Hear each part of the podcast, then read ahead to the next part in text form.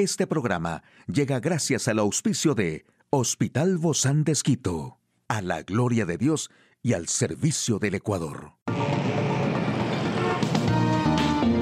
Ciudad Médica, un espacio para tu salud. Hola, ¿qué tal? Qué gusto poder acompañarte. Yo soy Ofelia Díaz de Simbaña en este mundo tan apasionante de la salud. Y estos son algunos remedios naturales para controlar los nervios, los mareos y el jet lag cuando quieras viajar en avión, porque el jet lag es un trastorno del ritmo circadiano del sueño que funciona como un reloj interior que te indica cuándo sentirte despejado y cuándo somnoliento. Y en los remedios naturales puedes hacer una infusión relajante. Esta infusión disminuirá los nervios que te puede generar la inquietud, la desconfianza de que todo vaya bien y hasta el miedo de volar o usar determinado medio de transporte. Para esto necesitarás melisa, rabo de gato, además también lo que conocemos como el ginseng indio, raíz de valeriana, frutos de angélica, manzanilla y mejorana. Mezclas las plantas a partes iguales, separas una cucharada sopera rasa de la mezcla por cada taza que vayas a preparar, añade al agua y calienta sin que llegue a hervir. Apaga el fuego y deja reposar 10 minutos. Cuela la infusión y añade unas gotas de zumo de limón, miel de azar o algún sirope vegetal. Puedes ingerir al menos dos vasos, el último poco antes de partir. Buen viaje. Aquí el detalle de la información más actual en el campo de la salud, cómo combatir la alimentación emocional, por qué la natación es tan buena para cuidar el cerebro, qué vacunas y tratamientos se están usando contra la viruela del mono, en un momento lo sabremos. Todos hemos sido culpables de comernos nuestros sentimientos algunas veces y cuando las emociones sobrepasan nuestro control es cuando generalmente se recurre a la comida en busca de consuelo. Y con justa razón, porque comer es un comportamiento inherentemente satisfactorio. Existe esta tendencia de lidiar con el estrés o las emociones a través de los alimentos, lo cual sabemos que no es saludable, ni física ni mentalmente. Las dos razones principales por las cuales la alimentación emocional con reglas alimentarias restrictivas no funciona para la mayoría de las personas son que se basa en el comportamiento, se debe a una falta de autocontrol percibida. Estamos usando una solución con alimentos para combatir un problema emocional. Si yo te preguntara acerca de todas las áreas de tu vida que puedes autocontrolar con éxito, es probable que quieras contarme una larga historia. Así lo dice Clip Patrick, autor de estos conocimientos, pero la mayoría de las veces la alimentación emocional no tiene nada que ver con la falta de autocontrol. De hecho, probablemente tengas el suficiente.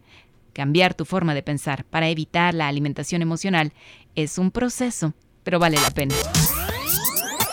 Y no es ninguna novedad que el ejercicio es beneficioso para nuestro cerebro. Cumple con un principio básico. Lo que es bueno para nuestro corazón es bueno para nuestro sistema nervioso. Pero existe alguna actividad física que tenga más ventajas que otra? Existen muchas razones para ir a la piscina o a un lago o al mar este verano. La natación promueve la liberación de sustancias en el cerebro que mejoran la cognición y la memoria, gracias en parte a que contribuye a establecer nuevas conexiones cerebrales. Ayuda a nuestro organismo a luchar contra el estrés oxidativo y los radicales libres, reduce los niveles de estrés y mejora nuestro sistema inmunitario. En conjunto, mejora el estado de ánimo. En primer lugar, los beneficios físicos de la natación son innegables. Es un ejercicio muy completo que pone en marcha a los principales grupos musculares del cuerpo, además de estimular el sistema cardiovascular. El trabajo realizado resulta mucho mayor que en otras actividades gracias a la resistencia del agua. Otra ventaja es que el cuerpo, al estar sumergido, recibe menos impacto físico y resulta más fácil moverse. Pero tan importante es la forma física como la salud mental como buen ejercicio aeróbico, aquel que requiere un esfuerzo del corazón y los pulmones para proporcionar oxígeno a los músculos. La natación produce la liberación de endorfinas. Bueno, mire usted, desde mayo del 2022 han aparecido brotes de viruela del mono en varios países donde previamente no se había visto la infección. Fue por esto que la OMS declaró la viruela del mono una emergencia de salud global. La viruela del mono es causada por un virus de la misma familia de la viruela, aunque es mucho menos grave y los expertos señalan que sus posibilidades de infección son bajas. Hasta ahora, los esfuerzos para contener la propagación de la enfermedad se han centrado en el aislamiento y tratamiento de los casos y en el rastreo de contactos. No existen tratamientos ni vacunas específicas para las infecciones por el virus de la viruela del mono. Varios países están usando medicamentos antivirales y vacunas que fueron desarrolladas para proteger contra la viruela. Hoy en Médico Directo hablaremos sobre el dolor de dientes con el frío o con el calor. Si te sientes identificado, bueno, quédate con nosotros para esta charla. Una charla amigable con nuestro invitado. Hoy recibimos con muchísimo agrado a la doctora Erika Espinosa. Ella es endodoncista del Hospital Bozán de Esquito. Gracias, Doc, por acompañarnos el día de hoy. Bienvenida. Gracias, Ofelia, por la invitación. Bueno, pues yo creo que a todos nos ha pasado, ¿no? Esta sensibilidad a veces en los dientes es una de las más habituales, ¿no? También. Y a veces en los ambientes o muy fríos o muy calientes que introducimos de estas bebidas, solemos tener ciertas molestias. ¿Esto es normal o aquí nos está indicando algo? ¿Por qué sentimos el dolor de dientes con el frío o con el calor, doctora? Bueno, la hipersensibilidad dental es una de las patologías que nos indican que el diente tiene ya uno de los tejidos más importantes, que es el esmalte, desgastado o que se ha perdido mm, y que expone a la dentina. Esto provoca que las fibras nerviosas que tienen los dientes se sobreestimulen a los cambios térmicos justamente de los alimentos o de las bebidas, ¿no? Y esto nos indica entonces que ya hay una patología presente. Esta, esta dentina es lo que, lo que hace que brillen los dientes, ese es, es el esmalte es el esmalte el que permite este brillo y es uno de los tejidos más duros e irreparables, ¿no? O sea, el momento que perdemos no se puede recuperar. Mm.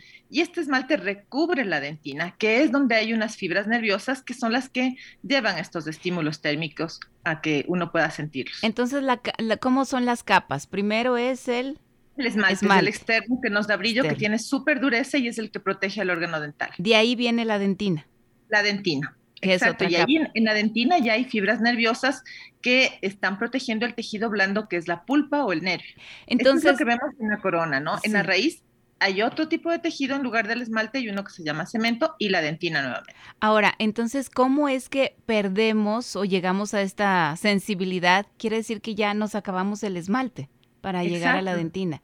¿Qué, hicimos? ¿Qué fue lo que provocó que hubiera esta sensibilidad dental? Bueno, el esmalte puede desgastarse porque al ser un tejido inorgánico extremadamente duro, también está expuesto justamente a la erosión, al desgaste por el choque, a una mordida traumática que hace que se vaya desgastando y como no se lo puede recuperar porque es acelular, ¿qué quiere decir esto? Que no hay la forma de volver a crearlo, de, expone la dentina. Y el momento que se expone la dentina, entonces ya estamos en contacto con fibras nerviosas que pasan este estímulo a cambios térmicos. Es decir, también por el exceso de lavado o por ser muy bruscos para lavarnos los dientes. En algún momento sí, podemos hacer esta exposición de la dentina por desgaste del esmalte por todo esto, ¿no? El, un cepillado no adecuado, también la abrasión que se provoca por el, eh, los ciertos, ciertos ácidos, por ejemplo, el consumo de limón con sal, van a hacer justo este efecto de abrasión sobre el esmalte que lo desgasta y lo destruye. Entonces expone todo esto a otro tejido que es el que va a estar protegido. Ahora, esto del cepillado agresivo o el que rechinamos los dientes, como se conoce bruxismo, ¿verdad? O el consumo de estas bebidas muy ácidas también. Esto hace que se vaya desgastando este esmalte dental. ¿Por qué entonces se venden estos cepillos duros? ¿Por qué no todos deberíamos usar blandos? No, lo que pasa es que tienen eh, la condición de resistencia para ciertos casos y para algunas patologías, ¿no? Entonces, término duro no, no debería ser así, sino que hay diferentes consistencias de la cerda. Pero los extra suaves, estos son los ideales para la mayoría de personas, porque primero masajean las encías, permiten un adecuado, una adecuada limpieza, como, le voy a poner un ejemplo un poco, no sé, muy simple, como la escoba nueva. Ah, las que son muy rígidas no, no barren. Parecido entonces a los cepillos dentales, mientras más blando y flexible sea la cerda, pues permite la mejor limpieza entre los espacios interdentales, masajear la encilla, es mejor. Pero claro, todo esto tiene que estar con una técnica de cepillado adecuada, porque si dañamos el esmalte y exponemos la dentina, esto ya es irreversible. Y aquí sí nos toca hacer ya una restauración, una medida ya protectora justamente del diente, porque si no lo que viene es más eh, se podría decir, dañino para el tejido en sí, todos los tejidos y para la respuesta del órgano dental. Vamos entonces, ¿cómo solucionamos la sensibilidad al frío y al calor? Es que claro, eso ya es irreversible. Entonces, lo que vamos a hacer cuando sentimos ya mucha eh, hipersensibilidad a cualquiera de estos, sobre todo al frío, es lo que primero se presenta, la respuesta al calor ya es mucho más patológica, nos habla de algo más grave. Pero al tener esta respuesta al frío, que debería ser como la parte uno o la primera eh, señal de alerta, pues... Fase 1. Entonces miramos nosotros qué es lo que ha pasado y por eso acudimos a mirar. Si de pronto la encía se eh, tuvo una recesión, se retiró, esto va a provocar la exposición de la dentina puede estar provocándonos entonces la hipersensibilidad. Si hay una caries que también destruye el tejido del esmalte y expone a la dentina, pues lo podemos reparar con una restauración y mm. protegemos la dentina. Entonces, todas estas, estas acciones es con el odontólogo acudiendo a la, consulta. Si es que la encía está eh, con una recesión retraída, pues se utilizan en, primera, en primer lugar unas pastas que tienen ciertos minerales que pueden cubrir estos túbulos y mejorar en parte la, la hipersensibilidad. Lo siguiente es hacer una restauración si es que no mejoró con la pasta. Lo siguiente, pues, eh, si no mejora con este recubrimiento que ya es con materiales que van a proteger la dentina, pues va a ser el tratamiento de endodoncia porque la hipersensibilidad puede provocar una inflamación de la pulpa de manera irreversible que puede provocar un gran dolor que es motivo de urgencias. Es decir, que el paciente en la noche siente un dolor insoportable y ya toca retirar el tejido pulpar. Entonces, qué terrible que esos dolores den en la noche, ¿no? Y siempre son los más recurrentes. Pues sí, y ya esta fase ya de urgencia también ya no tiene vuelta. O sea, hay que hacer la extracción del tejido pulpar para mantener el órgano dental con las funciones. Es decir, que se tiene que extraer entonces ese diente. No, el tejido pulpar, la endodoncia, o sea, lo que retiramos es solamente el órgano de, el órgano pulpar donde está el nervio, que es el que permite el paso de estos impulsos eh, frío y calor y que se inflama. Hemos visto que hay varias alternativas, pero entonces la primera y urgente es prevenir. Exacto, entonces si algo ya nos llama la atención porque tengo un poco de sensibilidad, tenemos que acudir al odontólogo y mirar qué es la en sí expuesta.